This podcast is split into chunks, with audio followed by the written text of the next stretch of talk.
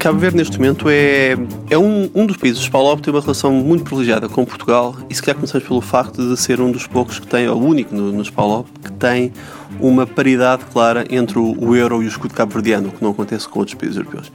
E, neste momento, com o novo governo cabo-verdiano, foi lançado um programa de privatizações e de modernização económica do país, na qual várias oportunidades se vão abrir à, à economia privada e ao investimento estrangeiro. Eu que se calhar realçava alguns setores-chave que têm interesse para isto, começando pelo setor aeroportuário, em que vão haver oportunidades claras de investimento na área dos aeroportos, na gestão de aeroportos, e até que já há alguns contactos, como o Primeiro-Ministro há pouco tempo referiu, com a ANA e com a Vinci para, para a gestão aeroportuária.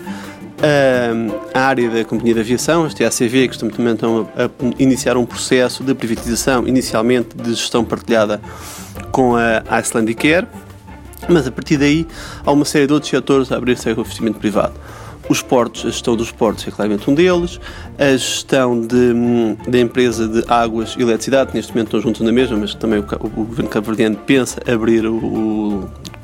o negócio a, ou separar o negócio entre a distribuição da água e da eletricidade e mesmo aí a distribuição em alta e em baixa também. Há empresas de seguradoras no, no processo de privatizações. No fundo, o, projeto, o processo de privatizações inclui 23 empresas cabo-verdianas dos mais diversos setores de atividades, nos quais o governo gostaria de ter uma participação de investimento estrangeiro e está neste momento a gerir isso. Este processo está a ser gerido através de uma equipa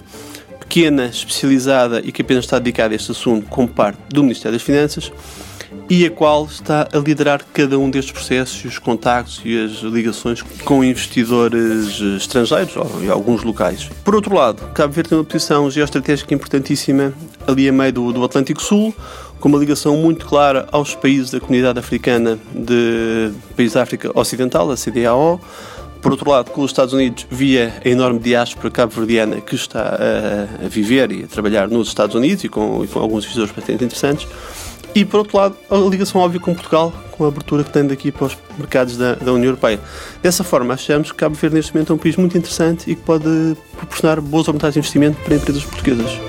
Economia em Movimento é uma parceria TSF e UAI.